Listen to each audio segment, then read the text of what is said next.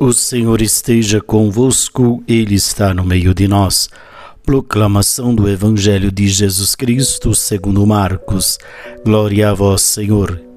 Depois de saciar os cinco mil homens, Jesus obrigou os discípulos a entrarem na barca e irem na frente para Betsaida, na outra margem, enquanto ele despedia a multidão.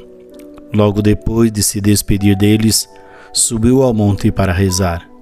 Ao anoitecer, a barca estava no meio do mar e Jesus sozinho em terra. Ele viu os discípulos cansados de remar, porque o vento era contrário. Então, pelas três da madrugada, Jesus foi até eles andando sobre as águas e queria passar na frente deles. Quando os discípulos ouviram andando sobre o mar, pensaram que era um fantasma e começaram a gritar. Com efeito, todos os que tinham visto e ficaram assustados. Mas Jesus logo falou: Coragem, sou eu, não tenhas medo. Então subiu com eles na barca e o vento cessou. Mas os discípulos ficaram ainda mais espantados, porque não tinham compreendido nada a respeito dos pães. O coração deles estava endurecido palavra da salvação.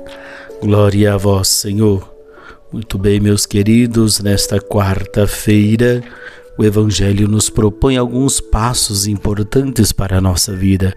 Primeiro, o fato de Jesus rezar. Né? Jesus ensina que nós precisamos sempre buscar a oração para nos fortalecer em nossa caminhada, em nossa vida a oração é o alimento que nos sustenta, nos dá força para continuar a nossa missão. E a oração nos coloca na presença de Deus, não querer remar, não querer enfrentar as dificuldades sozinhos, mas tendo essa plena confiança neste Jesus. Que nós possamos, em primeiro lugar, buscar a oração, segundo, não ter medo.